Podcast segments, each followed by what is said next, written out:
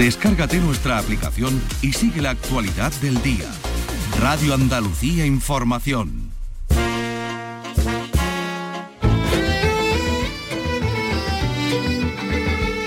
Andalucía es cultura. Con Maite Chacón. Radio Andalucía Información.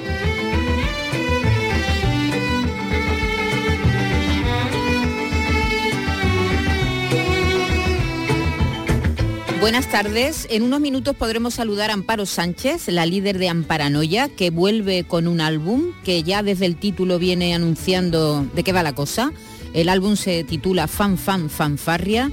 Es un trabajo que cuenta con la energía a la que nos tiene acostumbrado Amparo en, en todos sus álbumes, pero ahora potenciada por su colaboración con artistas del gremio, que son una charanga zaragozana que suena así.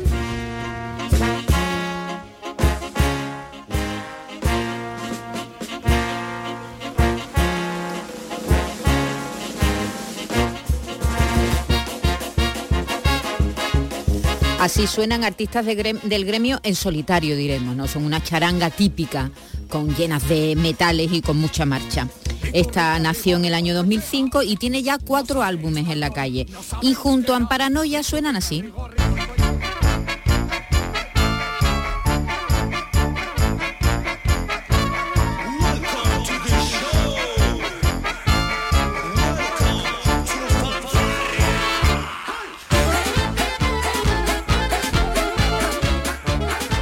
Sonido como balcánico. Como Custurica, una Exactamente, como una peli de, de Custurica. Sí suena parte de este álbum, aunque también tiene otros sonidos. Va a pasar también por nuestro programa, bueno, vamos a hablar con Amparo Sánchez de su música y de su, bueno, este espíritu que tiene fantástico con esta música siempre alegre, pero no sin falta de contenido y siempre contando historias, ¿verdad? Una mujer comprometida con su tiempo y comprometida con su profesión, productora además de este álbum. Ella tiene su propio sello discográfico, Mamita Record, es decir, que ella dirige su carrera de una manera además, bueno, extraordinaria. También va a pasar por nuestro programa el escritor Marcos Nieto, que viene a presentarnos El juego del mal, Vicky. ¿De qué va esta novela? Bueno, pues es una novela negra, una novela de suspense, un thriller eh, en torno bueno, a la investigación de, un crimen que, sacude a, una urbanización en la, en la Moraleja, ¿no? Eh, y que eh, al investigador pues le lleva 30 años atrás a un crimen similar del que fue víctima su propia hermana, ¿no? Y él mismo también se vio inmerso en, esa, en ese caso siendo todavía un niño. Bueno, pues eso es lo que cuenta Marco Nietos, Marcos Nieto Payares, que es este autor que, bueno, había tenido mucho éxito autopublicando, autopublicando eh, novela negra, y que, bueno, da el salto a una, editorial a Newton Copton Editores, eh, que viene de Italia, que se ha sentado también ahora en España y que Marcos va a ser, pues, es de hecho el primer autor español que incluye en su catálogo, el primero que publica. Así que está esta, editorial española, italiana se estrena en España con Marcos. Con Marcos, con Marcos y con esta, con esta novela de la que vamos a hablar, bueno, pues en un ratito. muy bien, enseguida conoceremos a Marcos Nieto y, y, mm, Victoria Román va a, hablar, va a hablar con él. Y hoy Diego Bollado no nos trae precisamente un objeto de esos que vamos a recorrer por toda Andalucía para explicar nuestra historia, sino más bien una forma de expresión que tiene una tiene en realidad mala prensa y está relacionada con culturas urbanas, hablamos del graffiti, según la Real Academia Española eh, de la Lengua, un graffiti es una firma, un texto o una composición pictórica que se deja en el espacio público, normalmente sin autorización. Sin embargo, el graffiti existía mucho antes de que hubiese una palabra para nombrarlo. Algún grafitero ha dicho que el primer graffiti de la historia fue una mano en una caverna. Hoy sabremos más de este arte y vamos a recorrer desde las cavernas al Imperio Romano, porque los romanos eran grandes aficionados a, pintar y a dibujar en las paredes, los vítores que todavía se conservan en algunas fachadas históricas, como la Catedral de Sevilla, el antiguo seminario de la Catedral de, Baeza o la Catedral de Jaén, donde también se conservan los vítores, y llegando también a la actualidad, porque los grafitis modernos, como los conocemos hoy en día, nacieron en los años 60 como una forma de contracultura. Estas son algunas de las historias que les vamos a contar hoy en nuestro programa, si se quedan con nosotros hasta las 4 de la tarde. Al mando técnico está Javier Holgado y en la producción Raimundo Angosto. Andalucía es cultura, con Maite Chacón. Radio Andalucía Información.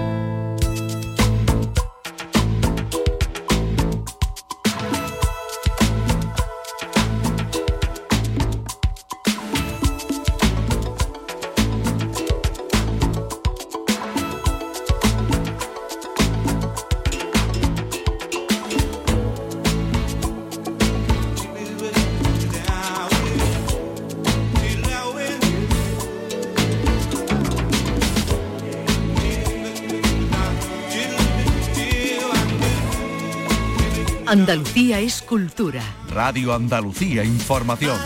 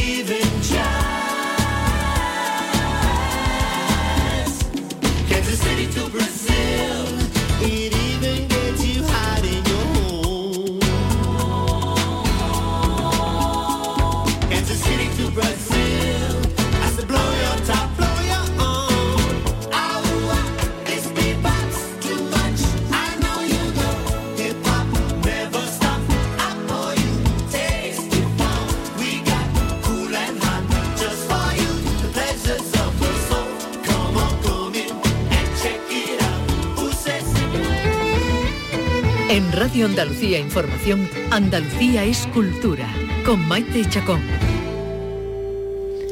Fan Fan Fanfarria, así se llama el nuevo álbum de Amparanoia, que en esta ocasión viene acompañada de artistas del gremio. Una charanga zaragozana, que bueno, ahora Amparo nos contará cómo se encontraron ellos dos con un sonido como este.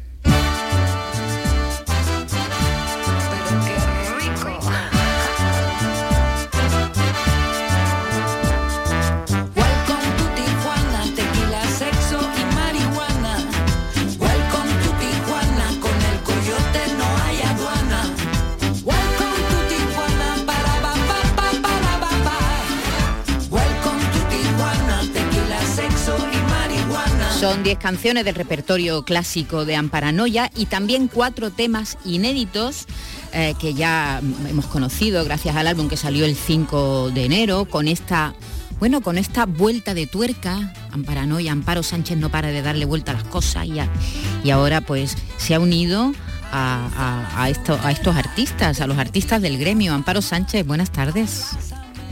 Hola Maite, buenas tardes. ¿Qué tal? ¿Cómo estás? Contenta de saludarte, muy bien, muy contenta. Igualmente, encantada de saludarte ya pasada las fiestas y todo, todos estos líos de los polvorones que hemos tenido, ya estamos centrados ya en enero y justo... Este el lunes de la normalidad, Exactamente, ya Vuelve todo, ya, ya ha vuelto todo, pero tú casi con los Reyes llegó, llegó este nuevo álbum, ¿no? Sí, para mí no ha habido parón en Navidad porque claro, saliendo el 5 de enero, pues empezamos con la promoción, cosas que se publican ahora en enero, en febrero, todo. El mes de diciembre está bastante cargadito, además veníamos de una gira también por México, y se ha juntado todo a fin de año y bueno, pero algunos días de descanso hemos tenido también. Bueno, la unión de Amparanoia y artistas del gremio sucedió en octubre del año 22, de 2022, durante la grabación de este tema, un tema maravilloso de, de Amparo Sánchez, Mi Genética, con la versión, diremos, charanga.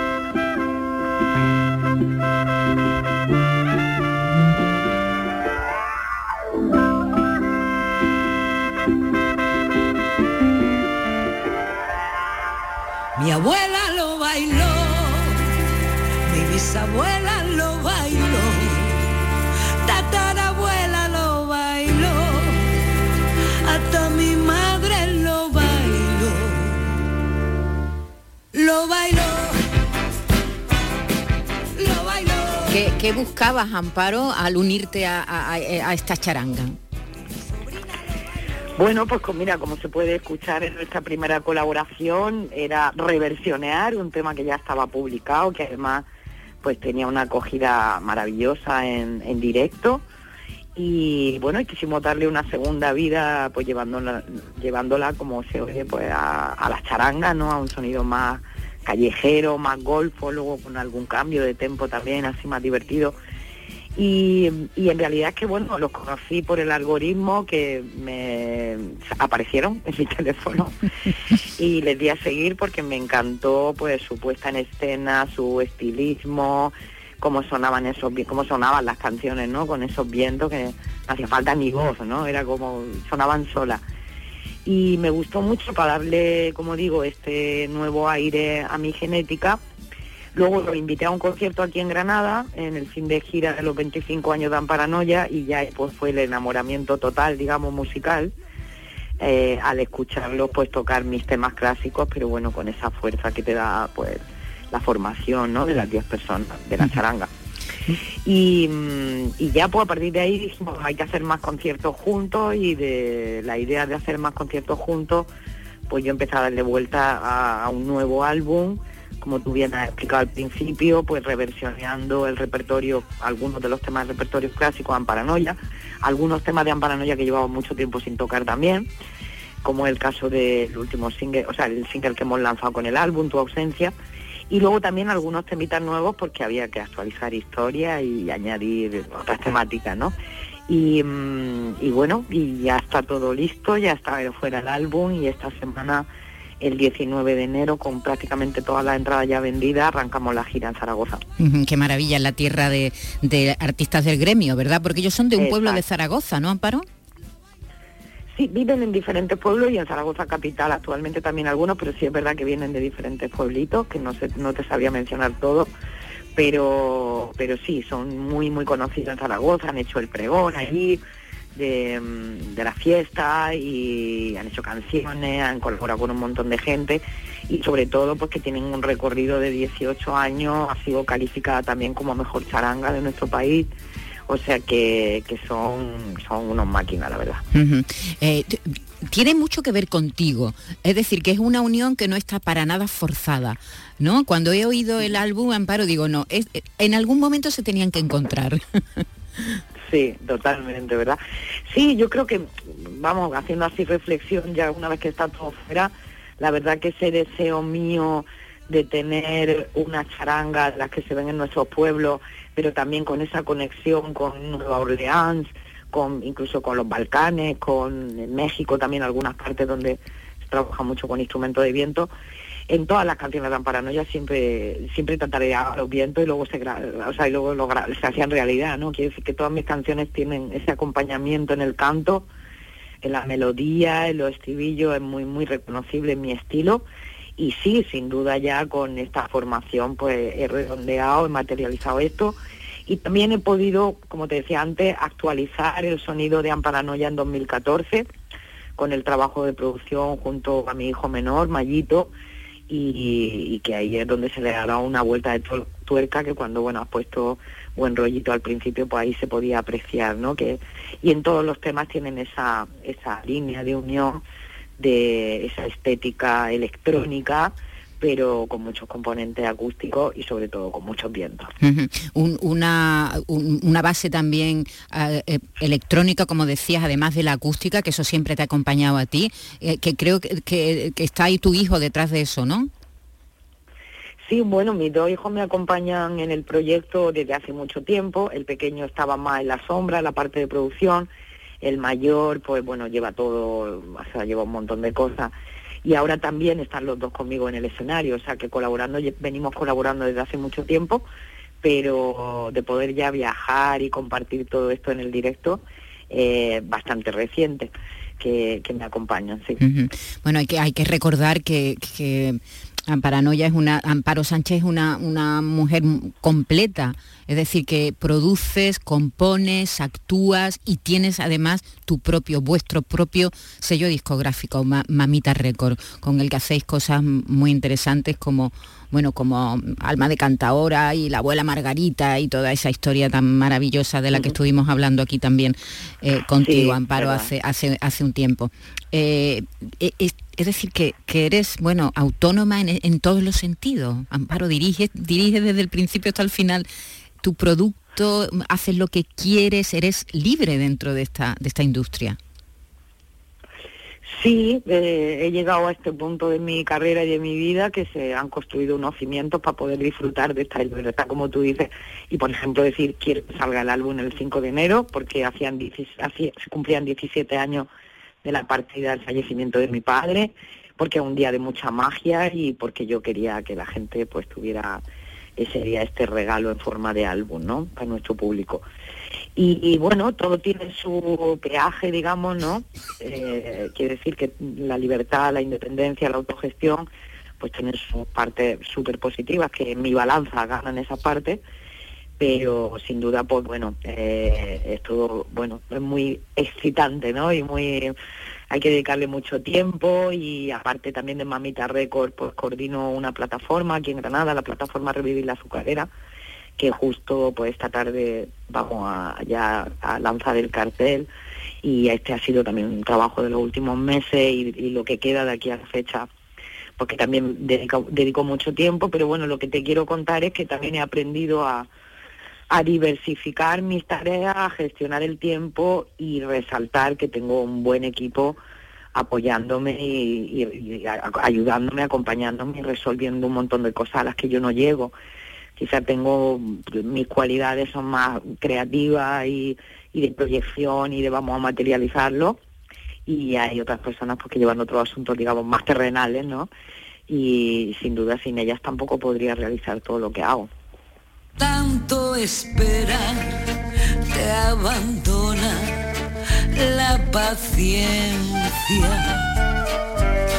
de tanto recordar se va acabando la inocencia. Te llenas de temores, te cierras a la vida de intenso amor, cariño y su sonrisa. Hay soledad.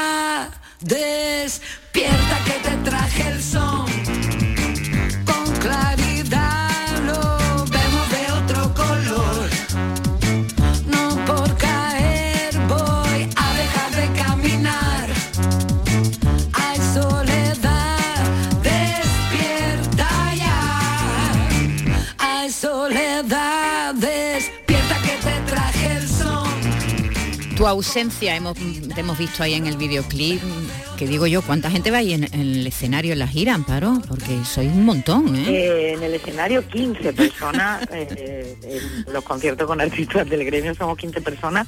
Y luego también habrá algunos conciertos que sean solamente de Amparanoia, porque artistas tienen también sus otros compromisos, y ahí seremos siete en el escenario, sí. Eh, es que eh, no paramos de, de tener noticias tuyas porque hace muy poco, muy poco tiempo has publicado un libro que tiene que ver con la abuela Margarita. Mm. Amparo. Sí, La abuela Margarita, mágica y cómica, efectivamente, eh, se editó en el mes de octubre del año pasado y ahora empieza a distribuirse en México, en Argentina y en, y en nuestro país también próximamente, pero de momento solo lo estamos distribuyendo desde la web de Mamita Records hasta que no empiece todo ese engranaje, digamos, de la distribución. Pero estoy feliz porque, bueno, sale en tres países donde ella era muy conocida, muy querida. Es un libro ilustrado, precioso, que también contiene el álbum de la abuela que fui productora, Corazón de Niña, con un código QR que te lleva a las canciones directamente. Así que un álbum que se puede ver, escuchar, leer y sobre todo que se debe de sentir porque hay bastantes mensajes por parte de ella que yo pues he intentado eh, recordar y llevar al papel lo más fiel posible de lo que fue nuestra relación, nuestro encuentro hasta, hasta el final, hasta que Hasta su muerte. ella trascendió. Y, y, em, a- luego ya teniéndolo terminado también me di cuenta que un homenaje a todas nuestras madres, abuelas, es decir, despedirnos de las personas que queremos y preparar nuestra propia despedida creo que son cuentas que, em, que todavía nos cuesta, bueno, que hay cultura donde lo viven de una manera, pero a nosotros todavía yo creo que, que nos falta trabajar eh, en ese punto, nuestra relación con, con la muerte, con la despedida.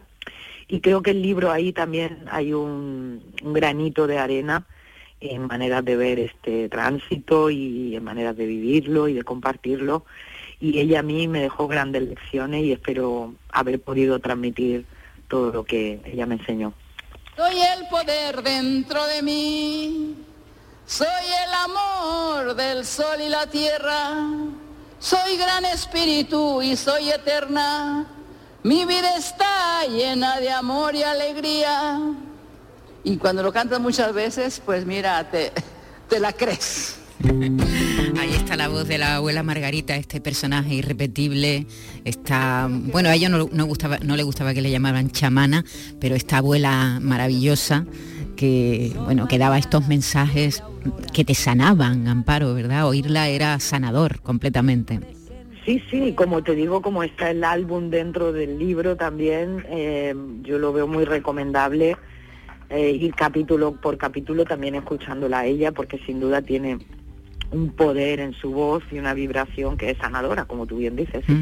Entonces, ¿la gira cuándo empieza, Amparo? Pues arrancamos, como te digo, el 19 de enero, este viernes en Zaragoza, con prácticamente todo vendido. Luego seguimos en febrero en Vitoria y Bilbao. En marzo presentamos Madrid y Barcelona y estas son las fechas, digamos, nuestras, donde vamos a poder hacer todo lo extenso que queremos el repertorio. Ah, perdón, y el 10, en marzo también el León. Marzo también ¿Y, y por Andalucía todavía ahí nada? Todavía nada, pero sí sé que hay ya reservas. eh, ya, ya hay bastantes reservas, pero de momento estamos concentrados en, bueno, sobre todo ahora que acaba de salir el álbum, en la promoción y en arrancar el primer concierto, pero, pero va a haber oportunidad seguro porque se estima que vamos a tocar bastante. Claro que sí. Es un grupo, es un, bueno, es un, es una apuesta que, es verdad que eres, eres tú, es decir, que, se nota que estás tú ahí detrás, pero unido además a, a- un sonido como el de las charangas, que, últimamente está teniendo mucho éxito, Amparo, están siendo muy, muy re- requeridos, ¿no? Este tipo de, de músicos que te, te dan como un, un chute de energía y de buen rollo. Totalmente, claro, es que eh, ellos además que su especialidad es eso, a pie de calle, con la gente de todas las edades, de todas las culturas, y yo creo que sí, que es que simplemente lo que lo que hacen jugando con los instrumentos y aparte siendo tan buenos y teniendo además tantas capacidades pues, para la expresión corporal, juegan un montón con el público y eso lo trasladan al escenario. Eh, de hecho, como te decía, somos 15, pero para nada hay desorden, o sea, todo el mundo está en sus sitios, sabe cuándo puede moverse, si a los lados, si de atrás adelante, es decir, que entre ellos están sincronizados, a la que empieza uno un paso de baile, le acompañan todos. La verdad es que son increíbles, son unos artistas y maestros del gremio, vamos. y unido en Eh, paranoia ya se, y- se potencia, se potencia todo. Pero bueno, no me no Sí, sí, yo creo que hacemos una suma, la verdad, que preciosa, Preci- digna de ver. Tiene que venir la Sí, gente sí, para los eso, a los conciertos. conciertos. Bueno, eh, te tenemos aquí al lado y, y mañana dice que se presenta el cartel de la plataforma Revivir la Azucarera. Vamos a aprovechar. ¿Qué es Revivir la Azucarera, Amparo? ¿Qué es esta plataforma? Pues eh, la plataforma Revivir la Azucarera somos un, un grupo de personas y, y ahora se han sumado también diferentes asociaciones y plataformas que tienen que ver con la ecología, con la cultura, con diferentes temas. También se han unido, digamos, a nuestra plataforma pues en el reclamo de un espacio dentro de la antigua fábrica de azúcar de San Isidro, propiedad actualmente de la Universidad de Granada, declarada VIC y como tal, pues con el derecho de uso y disfrute de la ciudadanía. Y ahí es donde estamos reclamando este espacio social, cultural, donde pueda haber una programación pues a nivel a nivel europeo, a nivel internacional, quiere decir que pasen cosas potentes, pero también apoyar todos los creadores de nuestra ciudad y de nuestra provincia, que no sé lo que pasa, pero cada vez hay más proyectos interesantes y, muchísimos artistas que necesitan un espacio donde, donde exponer. Entonces, bueno, dentro de esta demanda y, y de la organización en sí de la plataforma, vamos realizando diferentes eventos y tenemos uno al que llamamos pues, el, evento estrella, pues por la respuesta que tiene tan maravillosa, que es el Festival Granada 100% Mujer, y esto sí que es una apuesta mía muy, muy personal por la visibilidad y el reconocimiento de las mujeres dentro del gremio de la música, ya que seguimos cobrando menos, teniendo menos espacio, teniendo menos visibilidad y costándonos mucho eh, que se nos reconozca. Y, y mañana entonces, ¿qué vais a este presentar? año, ¿Qué vais a presentar mañana? el cartel, eh, seguramente va a ser hoy, a última hora de la tarde. O pues el nombre de la artista. En diciembre solamente compartimos que volvía el 100% mujer los días 9 y 10 de marzo, porque hasta ahora lo habíamos hecho solo un día, sábado, y este año también lo nuevo es que va a haber dos días programación y, mm, y lo que vamos a compartir la artista que de momento es top secret. Ajá, vale. claro. Estaremos pendientes. Entonces, esta tarde, ¿no? Vale, esta tarde, eh, final de la tarde o mañana por la mañana, ¿no? Para ver. A final de la tarde yo creo que ya va a estar Estupendo. colgado el cartel del festival y nuestras redes son Azucarera de Granada y nuestra web también. Y ahí pueden seguirnos quien esté interesado y hace- hacemos también una exposición, mercadillo de mujeres artesanas que, bueno, al igual que de grupos musicales, hemos tenido mm, una oferta que es que no nos da tiempo a programar a tanta gente, no tenemos el tiempo, incluso haciendo dos días. En el mercadillo nos pasa lo mismo, que nos escriben muchísimas artesanas y creadoras eh, de lo artesano, ¿no? de lo pequeñito, de, con sus pequeños proyectos de ropa, de joyas, de literatura, de, en fin, de infinidad de cosas. Y, y bueno, intentamos siempre tener una representación de lo que para nosotras pues tiene que estar en el festival, pero nos vamos dando cuenta que, que se nos queda el espacio pequeño, entonces bueno, seguiremos trabajando para tener ese espacio en la azucarera donde tengamos un límite, pero que no estemos tan tan limitadas como estamos ahora, ¿no? Por el espacio que Muy tenemos actual, que es la Plaza de la Libertad en Granada. Estupendo. Amparo Sánchez, ha sido un placer saludarte de nuevo. Y ya lo saben, fan, fanfarra- Gracias, Fanfarrias, Maite, el igualmente. nombre del nuevo álbum de Amparanoia, acompañada en esta ocasión de artistas del gremio. Un abrazo, mucha suerte, Amparo. Todo el mundo a escuchar fan, fan, fanfarria, que trae pura alegría. Y a bailar. Abrazo fuerte. Un abrazo grande. A bailar.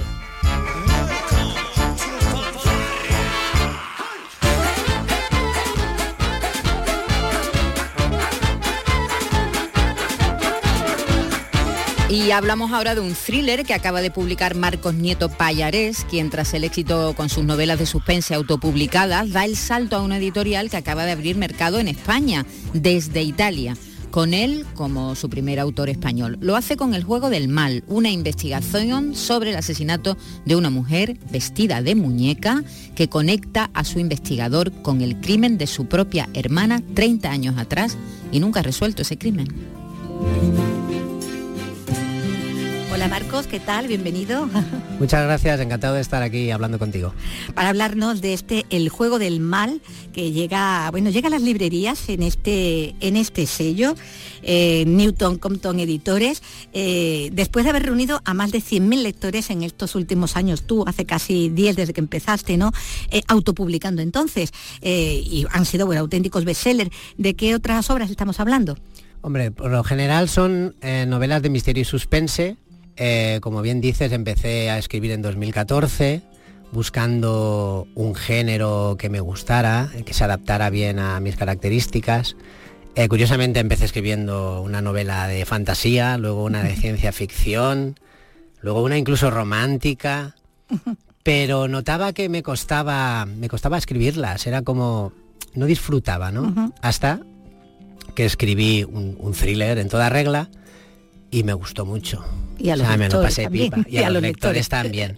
Y a partir de ahí ya decidí que, lo que tenía que escribir, porque era mm, lo que mejor se me daba, era el thriller policíaco barra misterio y suspense. Bueno, y te adentraste en, el thriller ya de, lleno, eh, bueno, con, en principio, eh, supongo, ¿no? Con personajes y escenarios que, no tienen que ver con, esto que, ahora nos trae, ¿no? Con esta otra novela eh, que nos lleva, en principio, desde Triana hasta, hasta Madrid, pasando por otros escenarios, con un policía que vamos a ver marcado por un suceso de su infancia que le conecta además con el crimen que investiga 30 años después, ¿no? Sí, la novela empieza en, en Triana en 1982 durante la retransmisión del partido del, Mundial Patrio entre España e Irlanda del Norte, que acabamos perdiendo además. Eh, una familia de Triana, una familia normal, con un hijo y dos niñas pequeñas, se reúnen con unos amigos para ver el partido y los niños salen a tirar la basura y desaparecen. y pasan de la, de la fiesta, digamos, de, del, disfrute de, una noche entre amigos al horror máximo. Mm. bueno, te vas a ese barrio señero de Sevilla, ¿no? Como, como Estriana, eh, donde le das, además en esos años 80, un toque era eh, ese comienzo de la novela bastante costumbrista, ¿no? Incluso eh, en el habla, ¿no? También, ahí también ha tenido cuidadillo, ¿no? Es justo lo que pretendía.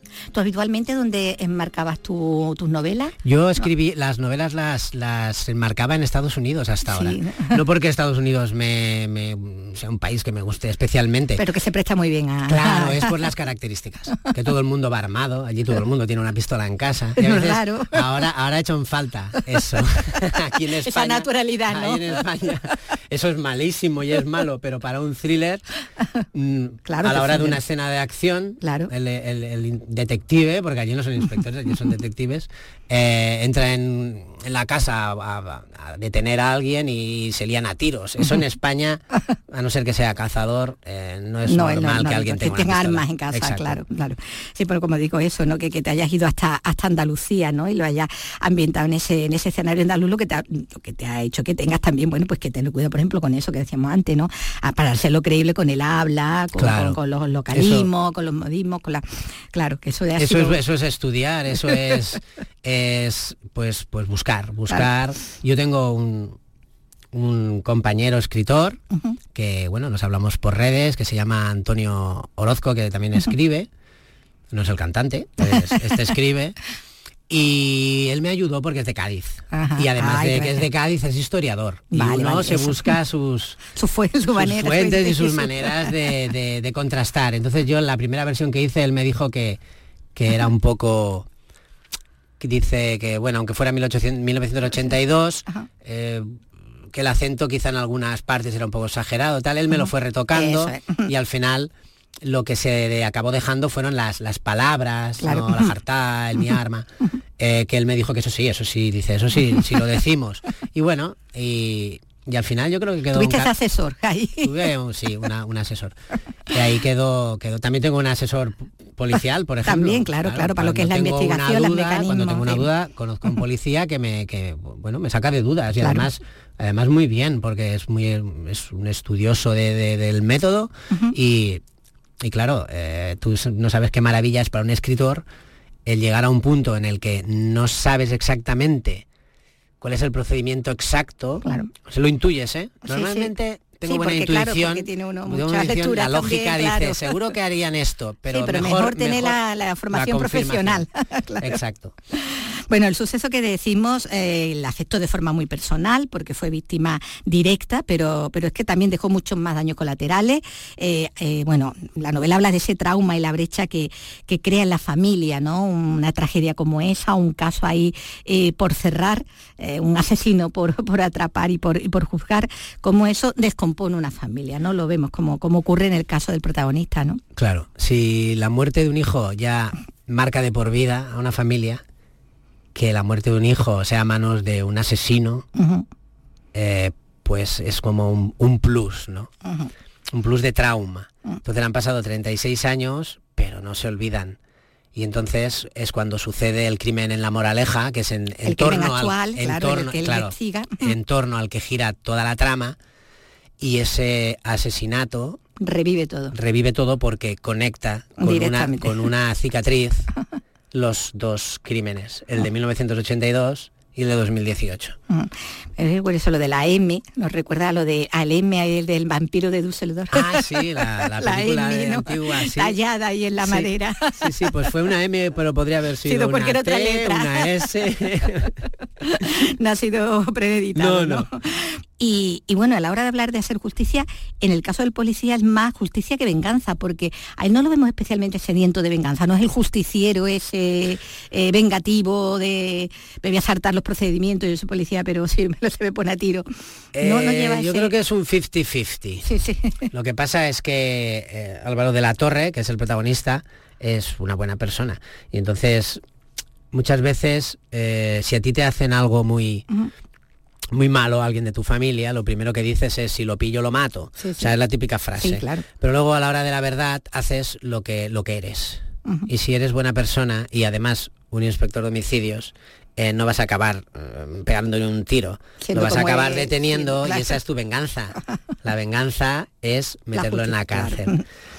Bueno, como vemos, él, él por lo menos en lo profesional ha avanzado en su vida, ¿no? Ha llegado donde, donde está, mientras que la hermana mayor se ha quedado, en cambio, bloqueada, ¿no? Es que está también esa sensación de, eh, de, de no querer permitirse la felicidad, ¿no? Cuando ha pasado una cosa como esa, ¿no? Es como si traicionara, ¿no? A, la, a, quien se quedó atrás, ¿no? Totalmente, ella tiene vaivenes, unos tiempos está mejor, otros tiempos está peor, pero tiene, tiene una depresión, tiene depresión por lo que pasó, porque se culpa completamente, o sea, no un poco ni, o sea, completamente, o sea, la culpa es mía por no haber ido yo, porque ya ella la les- les es la mayor y les engaña a los Y fue hermanos. desca- fue descargando Les responsabilidad. engaña y para venga ir vosotros y luego tal. Y ella está muy estancada y, y su hermano la intenta intenta que, que, Salga de ahí, que de ese- salga ese de pozo. ahí y bueno, si ven la novela sabrán si lo consigue o no lo consigue. Bueno, está ahí la cuestión de la, de la psicopatía, eh, muy, muy presente, asesinos en serie psicópata, bueno, y, y está narrado en primera y en tercera persona porque vamos a ver que hay diferentes puntos de vista de los distintos personajes, Sí. ¿no? Hay querido eh, trabajar con voces diferentes, Sí, sí, creo que le da un poco de, de variedad a la, a la- a la novela, ¿no? Ujú. Bueno, y está también la compañera del protagonista, esa otra inspectora, directa, resuelta. Ella es la que aporta eh, un poquito de humor, ¿no? Con su manera de, de proceder y de conducirse, y con la que no hay, eso sí, tensión sexual ninguna. No. Ni resuelta ni por resolver. Ni te resuelta eso ha ni pasado resolver. del tema. No, ellos cada uno tendrá sus historias. O aventuras. Ellos se quieren como compañeros, se tienen muchísimo cariño, se daría uno la vida por el otro, pero pero no en plan en plan amor de de carnal. Romántico, no hay nada. romántico. romántico. Y ella ella no, no tiene nada que ver eh, con él en su forma de ser. Y posiblemente por eso se lleven tan bien. Polos opuestos. Discuten, se mandan a tomar viento, pero Se entienden. pero se entienden. Se entienden porque porque saben ponerse en la piel del otro porque porque es- tienen el mismo trabajo que no es un trabajo mm, para nada común un trabajo que, que- que conlleva muchas cargas. Entonces ella es mucho más bruta es que es bruta o sea e- ella es a veces dice lo primero que, Que se le viene- pasa. le pasa por la cabeza, a él le molesta, A él, le dice jefe, por qué no piensas un poco. sea. Esa frase creo que sale- saldrá mucho durante toda la serie, es porque no puedes pensar las cosas antes de decirlas, luego te arrepientes. Pero él, él le enseña a ella y ella le enseña a él y eso es bonito porque vas viendo cómo ellos van cambiando gracias a, e- a los compañeros. Bueno, entre investigador y criminal también, por otro lado está la relación investigador-compañera, investigador-familia, y luego la, la- la relación también que la hay, investigador-criminal, ese peculiar juego de presa y de, y de cazador que se da mucho en ese tipo de, de historias de asesinos en serie psicópata, esa necesidad de tener al otro pendiente, de retarlo, de atraerlo también, ¿no? Sí, no hay un gran juego del, del gato y el ratón. Sí, que se da pero, otro, pero pero, hay un sí juego, hay un juego. de ahí claro. el juego del mal. Es un juego que creo que es bastante curioso, es un juego que nadie se espera. Eh, Y no vamos a decir. no lo vamos a decir y sobre todo es al final donde más se, se revela ese juego que ha llevado al, al asesino a ponerle esa M al primer crimen y luego o sea, Sí, a, sí. a su hermana y a él y luego a la chica de la moraleja, que es como la Es conocen en los medios. Estaban los niños de Triana, la chica de la moral, Exacto. como, lo- los medios titulan, ¿no? y, etiquetan. Bueno, y también por ahí una, una vidente, eh, bueno, porque ahí pones así hincapié en esos colaboradores poco ortodoxos que a veces tiene la, la policía, se da cuenta de algunos casos reales, ¿no? Porque en la novela, a lo largo de la novela, se ponen a veces ejemplos, ¿no? De lo que se está contando. Ahí está ese trabajo también de documentación, ¿no? Claro, nada mejor que un ejemplo. Claro. Eh, ellos no van a buscar a una vidente, ellos se la encuentran. Ellos van a Badajoz y yendo de una casa puerta por puerta preguntando, encuentran a esta señora que, que, que es- se ha dedicado toda la vida. No ejerce, lo ha hecho siempre por la voluntad y les dice Pero que tiene un don. pero tiene el don. Ella dice que tiene el don. Entonces aquí está eh, el, ella, Elsa Bermejo, que, que cree y él que, Es escéptico que es escéptico totalmente. Y bueno, hay una escena y unas cosas que pasan que pues tendréis que leer la novela para saberlo. Bueno, él es escéptico en cuanto al empleo de los videntes, ¿no? Eh, en los casos policiales, eh, de la misma manera que tampoco se fía demasiado y lo reconoce de los perfiles criminales, ¿no? De- piensa que son una sarta de, de obviedades, ¿no? Sí, él piensa eso. Cuando en otras novelas eh, todo, todo lo que funciona Bueno, todo es a base cada- de perfiles, ¿no? Exacto, cada Pero uno- aquí él tiene sus dudas, Claro, ¿no? él dice, el perfil criminal dice que tiene una... lo Que es muy inteligente. Que tiene- es muy inteligente, por supuesto, si no ya lo habríamos atrapado. Que conduce una furgoneta a un vehículo grande. Hombre, en bicicleta no se la ha llevado. Él hace esa broma, especie de broma, aunque el perfil criminal se acaba haciendo. Sí, aunque sí. no crea, Ya él- sí. se acaba haciendo. Yo creo que es que depende de- del tipo de asesino. El perfil criminal puede servir muchísimo, tanto como para pillar a un asesino por, el perfil y esa búsqueda.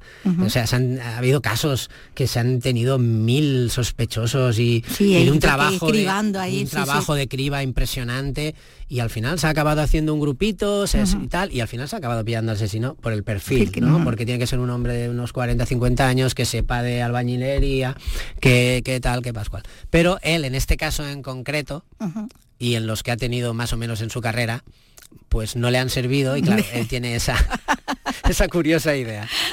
sí, tiene esa, esa- esas dudas. Bueno, pues es lo que encontramos, lo queremos contar mucho más, ¿no? En esta, en esta novela. Eh, el juego del mal, que es eh, el thriller que nos hará Marcos Nieto Payarés, en este libro que publica, como decíamos, en Newton Copton Editores, que tú eres, bueno, no- nos decía antes fuera eh, de la editorial, el primer autor eh, español que, que fichan, ¿no? Sí, todo Anda. un honor, una Eh, ilusión debut. inmensa. Una ilusión inmensa además cuando quedé con mi editora en Barcelona, no, no tenía ni idea. O sea, ya se había firmado el contrato, tal, y me dijo, hombre, vente a Barcelona y hablamos bien de todo y tal. Y entonces fue cuando yo le pregunté, bueno, ¿y qué otros autores españoles? Yo, nos conocemos todos en el Sí, mundo sí, de, de claro, los claro. libros. Y sabes más o menos por Claro, quién publica y cada uno. Sabes los autores que, que venden, los autores que están en ello, los conoces a todos. Entonces dije, a ver, ¿a quién me dice? Y me dijo, entonces fue cuando me dijo, bueno, para empezar el primero vas a ser tú. Y digo, anda, Abriendo catálogo. qué bonito, que no sé, siempre lo voy a ser. Pasarán 100 años y, siempre, y voy a seguir siendo el primer, autor español. Eso no te lo quita nadie. Entonces, bueno, pues, pues pues es que es muy bonito. Bueno, pues es esta primera novela con, eh, con este sello. Y, y bueno, no sé, Marco, si esto es el comienzo de, de serie, si vamos a seguir, si vas a seguir con este personaje, Pues- si vas para otra historia diferente. Que... Indudablemente sí, porque Sí, la ¿no? segunda parte ya la tengo ah, que la tienes ya. Ah, vale, vale, vale. Ya la tengo escrita y estoy ahora mismo en el proceso de, de edición de por mi parte, antes de que de, De que de la la, editorial. editorial, y la estoy revisando todo, la cronología, la cronología es en los thrillers es a veces Sí, muy sí. problemática, sobre todo, por ejemplo, el juego del mal, que pega esos saltos de 36 años, de Claro. tal, tienes que calcularlo todo muy bien, incluso las horas que, coincidan. Porque hay lectores que leen muy rápido y no sé yo si se fijan mucho, pero hay otros que, van son a pillarte, que van a pillarte, que van a pillarte. bueno, pues nada, pero vas a tener mucho cuidadito para que para que no se dé el caso. Bueno, pues ya hablaremos el- con el siguiente. Marco, muchas Por gracias. supuesto, gracias a ti. En Radio Andalucía Información, Andalucía es cultura, con Maite Chacón. Ay, Pablo Ruiz, que travieso, corazón de plastilina, la vida te tira un beso. Bueno, eh, Diego Abollado se ha impuesto en este trimestre, por lo menos este trimestre, no sabemos qué va a pasar en el trimestre que viene porque el tiempo todavía está por llegar. Él nos va a traer objetos. mm, y, y objetos que con- a través de los cuales vamos a contar también la historia de Andalucía, la historia de nuestra tierra. Y hoy no traes especialmente un objeto, traes otra cosa. ¿Qué, Bueno, qué es no deja de ser un objeto porque si no, no, no valdría. Yo, yo lo, lo que digo lo cumplo. Eh, no deja de ser un objeto porque, lo que, lo que de lo que vamos a hablar está en el Museo de Cádiz.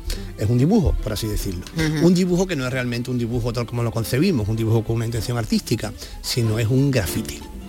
Entonces esto nos va a permitir hablar de, de, toda- de, todos los- de todos los grafitis. El graffiti en la historia, en la historia de Andalucía, como testimonio y como documento histórico, porque no deja de ser un documento histórico, aunque no tenga no sea como un objeto que se encuentra con una tumba, que tiene todo tipo de pruebas hechas, en el que hay una bibliografía o, un testimonio de un antiguo, de uno de los grandes autores clásicos que decían a Virgilio pues, o Heródoto, aquí pasó esto, tal, tal. Evidentemente no tiene esa, no tiene esa fuerza pero en los últimos años se están convirtiendo en verdaderos mm, documentos y verdaderos testimonios. ¿Y cuál es ese graffiti que está en el Museo de Cádiz? Pues mira, el museo que está, el, el grafiti que está en el Museo de Cádiz se descubrió hace unos 20 o 25 años ya.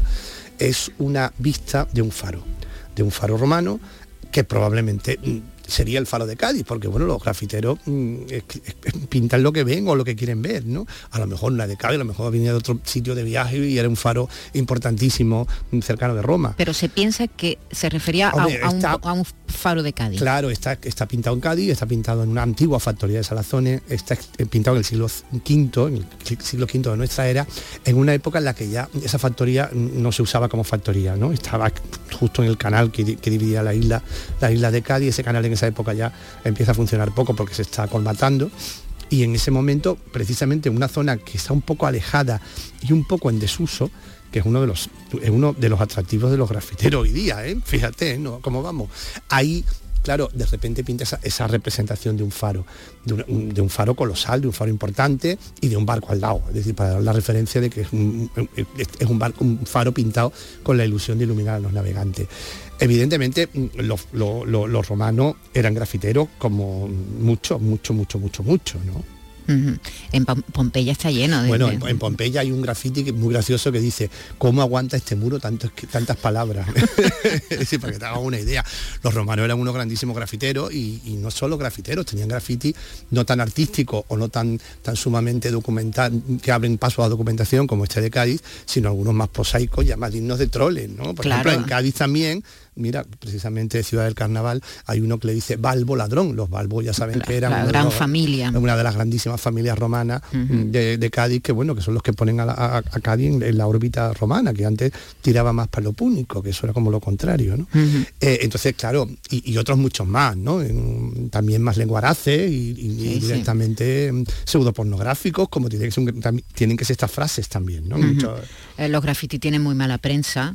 Sobre todo porque ensucian mucho. Claro, claro. Renfe se gasta todos los años un, un- un dineral en- Claro, en limpiar grafitis. claro, claro que sí, claro que sí, pero precisamente por eso, mm, fíjate tú qué interesante que de repente en la historia como documento histórico valgan y sirvan, ¿no? Ujú. Mira, precis- hay un, otro, otro caso recientemente eh, en Itálica se estudió, se ha estudiado mediante técnica que puede haber un gran circo, un gran circo en Itálica, Sí, sí, del que sí. no se tiene, del que no se El tiene que, que está constancia. de- que está debajo de, de la, de la Efectivamente, ciudad. que no se ve, que tal. Bueno, pues Mm. la única constancia que podía, que nos podía aproximar a, esa- a que, existiera ese circo son unos grafitis de unos caballos que están pintados en el teatro romano de Itálica. Y entonces vienen dos caballos, dos caballos en posición de carrera, y ahí vienen los nombres de los caballos, porque por el, por el, por el, por el dativo, por, la declinación latina, se sabe que se está refiriendo a nombres de caballos y a los que lo montan. Y claro, los, los- los investigadores decían, este señor que, que pinta este graffiti probablemente había visto circos en Roma o circos en otro sitio, porque mm, en, en Itálica no había circo. Pero sí hay. Pues probablemente lo había visto en Itálica, con lo Claro. cual fíjate tú como de alguna manera Sí, sí. aquel primer graffiti fue un poco la pista de lo que podía haber, ¿no? Es decir, que los grafitis dan muchísima información y afortunadamente hoy como la historia busca fuentes distintas, tenemos acceso también con las tecnologías a ver las cosas de otra manera y mentalidad, porque los historiadores también lo que tienen que tener es mentalidad, Claro. no podemos seguir pensando igual que en el siglo XIX. Entonces, pues todo eso abre nuevas, nuevas formas, nuevas fuentes, ¿no? De aquí que yo me he querido ir a este graffiti que además es muy bonito y es muy significativo, ¿no? Eh, Porque- pero no me imagino cómo está cómo está eso conservado. Bueno, está conservado un cacho de piedra. Claro, se ha traspasado, se ha pasado Ajá. como hacen con los frescos, exactamente Sí, igual. sí. Y se ha traspasado en un formato y se han traspasado los, los- algunos más grafitis que había también, que no, no son tan sumamente expresivos ni tan sumamente claros como este, que, bueno, que, que- dibuja un faro en todo su esplendor. ¿no?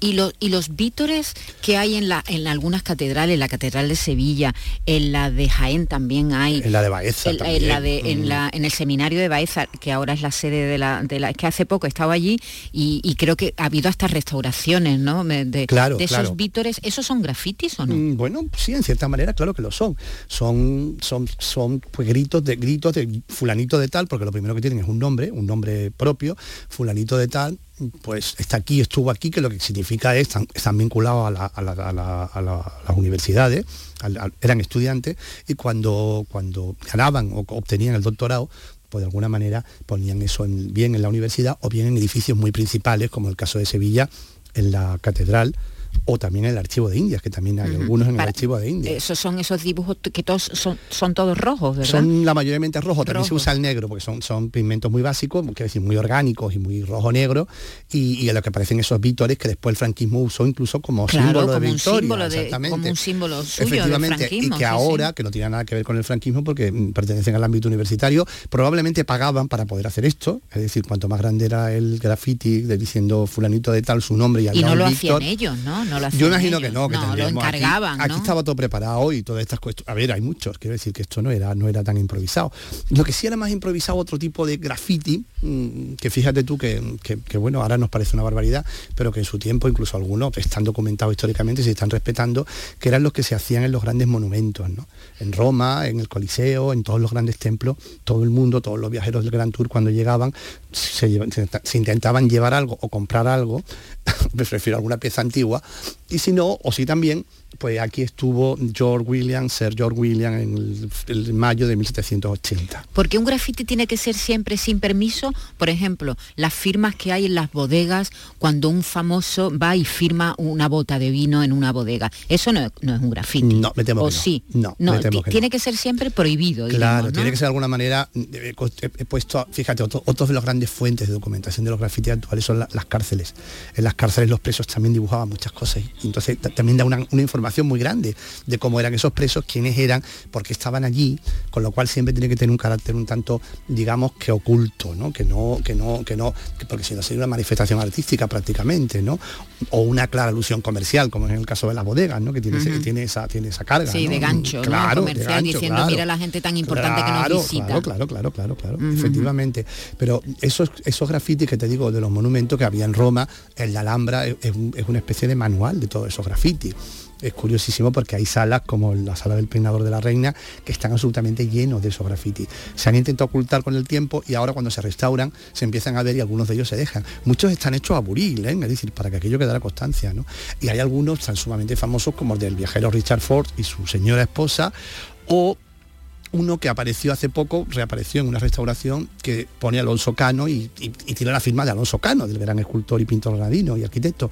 No sabemos si era él o era un nieto de Alonso Cano, pero Parece, parece, mentira ser que, un artista como Alonso Cano se dedicara a pintor requea Bueno, la- era otra, Alhambra. era otra sensibilidad, ¿eh? Era otra sensibilidad, ¿eh? También. ¿Qué decías, Vicky? No, lo de Ford que también eso era- Bueno, bueno, fíjate, cómo- pues, Sí, y- verdad. como que llega ahí el, turista y pone ahí tu nombre. Y otro que se ha buscado mucho también en, en Córdoba, mm, Mm, que se lo pasó estupendamente en Córdoba, Verdi también hizo un grafiti, parece ser que en la torre de la, de la- de la mezquita, pero no se ha encontrado. Es decir, hombre, el caso de Verdi, pues sería, ya que, ya que está ahí, pues vamos a dejarlo. ¿entiendes? Claro, Sí, es como, curioso. como- como constancia de su Claro, paso, es ¿no? Sí, con eh, eso hay una permisividad. Claro, que, es, es muy curioso cómo lo, lo que está prohibido de repente se convierte Sí, en sí. un objeto de valor, ¿no? El arte es así y bueno, y la, y la historia es así también. Quiero decir que las cosas van y vienen. ¿no? Y- sí. Y Bueno, puede pasar esto, claro. Y, a- y ahora, claro, ahora estamos hablando los grafitis, pues imagínate, ¿no? La cantidad de, de artistas y no artistas, y jóvenes. Y, Bueno, pero pasa igual, el que, el, que- el que- el que es un grafitero muy, muy, muy Bueno, famoso, sí, eh, al como final- Bansky, pues esos grafitis Claro. salen en los medios, Claro, el que no, se- pues el que no va a la cárcel, o debería ir a la cárcel, según entiendes, no digo debería, entiéndeme, yo no digo debería, digo, se supone que hay una estructura que castiga por, por, por, por, bueno, por Sí, sí. ensuciarla, por ensuciarla. Bueno, que hay graffiti y graffiti. Claro, Claro, pero claro. como todo, claro, pero ¿dónde ponemos la todos Ah, hay todos estos casos? del baño público, Claro, bueno, claro. ahora- bueno, ahora hemos hablado que- de todo, ¿eh? hemos hablado de todo. Sí, sí, es que ahora hay grafiteros que son contratados por los ayuntamientos para Claro. que hagan Sí. murales y hagan Claro, grafitis claro. eh, pagados por los ayuntamientos. Y ya eso es, es un poco una perversión del grafitero, diremos, clásico, que va con una capucha por la noche. Claro, mira, hay, un pueblo, mira, hay un pueblo de. Jaén que no me acuerdo ahora porque es un pueblo que se fusionó con otro y no Bueno, recuerdo el ahora- nombre. ahora están- Hay un pueblo de Jaén que ha hecho de eso precisamente Claro. su atractivo turístico porque Sí, sí, tampoco tiene un gran patrimonio, no tenía y lo, y lo ha convertido Bueno, en eso. ahora qué ¿no? pena que no tenga esa información a mano, que la tenía que haber tenido, pero es que hay un, hay ahora mismo se está dilucidando cuál es el mejor eh, graffiti Sí, es verdad, o mural es verdad, de- es verdad. Y hay, y hay- y hay en festivales España, también, hay sí, festivales sí. en torno a eso. Pero sobre todo a mí me interesa mucho ese punto, ¿no? De que hasta que, como testimonio y como documento histórico, ¿no? Y, y fíjate tú, hablábamos de la Alhambra y, y- y qué interesante porque precisamente yo creo que un íntimo amigo de, de Washington Irving, que era un príncipe ruso, tú sabes que los rusos les encantaba venir a España y quedarse un tiempo, un príncipe ruso, Dalgonukov, dijo, hombre, esto está feo. Yo he estado de embajador en Roma de Rusia y la verdad es que esto estaba horroroso porque estaba todo Roma pintarrajeado. Y entonces como en Rusia tenemos una cosa que son los libros de visita, pues lo vamos a poner aquí.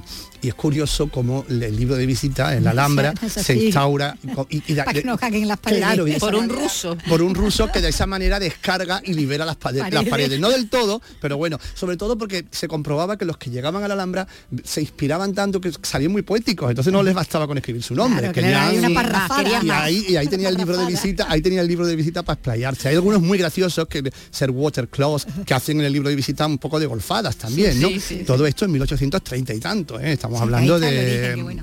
claro, y uno de los primeros, bueno, yo creo que es el primer libro de visitas de un monumento en España, Qué bueno, qué bueno. Acuérdate cuando vinieron los mandatarios aquí a la cumbre a Granada, Claro, claro. cómo se quedaron, entraban en la Alhambra y se quedaban todos ¡ah! Claro, con la boca abierta pues, pues, todo por antes, antes hacían lo mismo, taca, taca, taca, taca, nombre. Imagínate, Macron, Claro, imagínatelo con un burí. aquí ha estado Macron, ¿no? Señora. Y además Macron le gusta, le gusta que se le note, ¿eh? Macron. más fuerza que Macron, otros. hombre, claro, Macron no, no lo hubiera dejado así como así tan fácil. Pues bueno, es les decir, invitamos que- a que busquen, que seguro que hay imágenes en internet, el Sí, faro, el el, faro- el graffiti del faro de Cádiz. que ha sido el punto de partida de, toda de esta esta- historia del graffiti en Andalucía. de esta historia. Muy bien, bueno, pues nos vamos ya prácticamente, son quedan segundos. Oye, oye, que se nos ha hecho tarde. Hija. Que muchas gracias, Diego Abollado, eh, Vi- Victoria. Román y a todos, Javier Holgado y Raimundo Angosto. Mañana más, ¿eh? Venga, Adiós. hasta luego. Les dejamos con las noticias.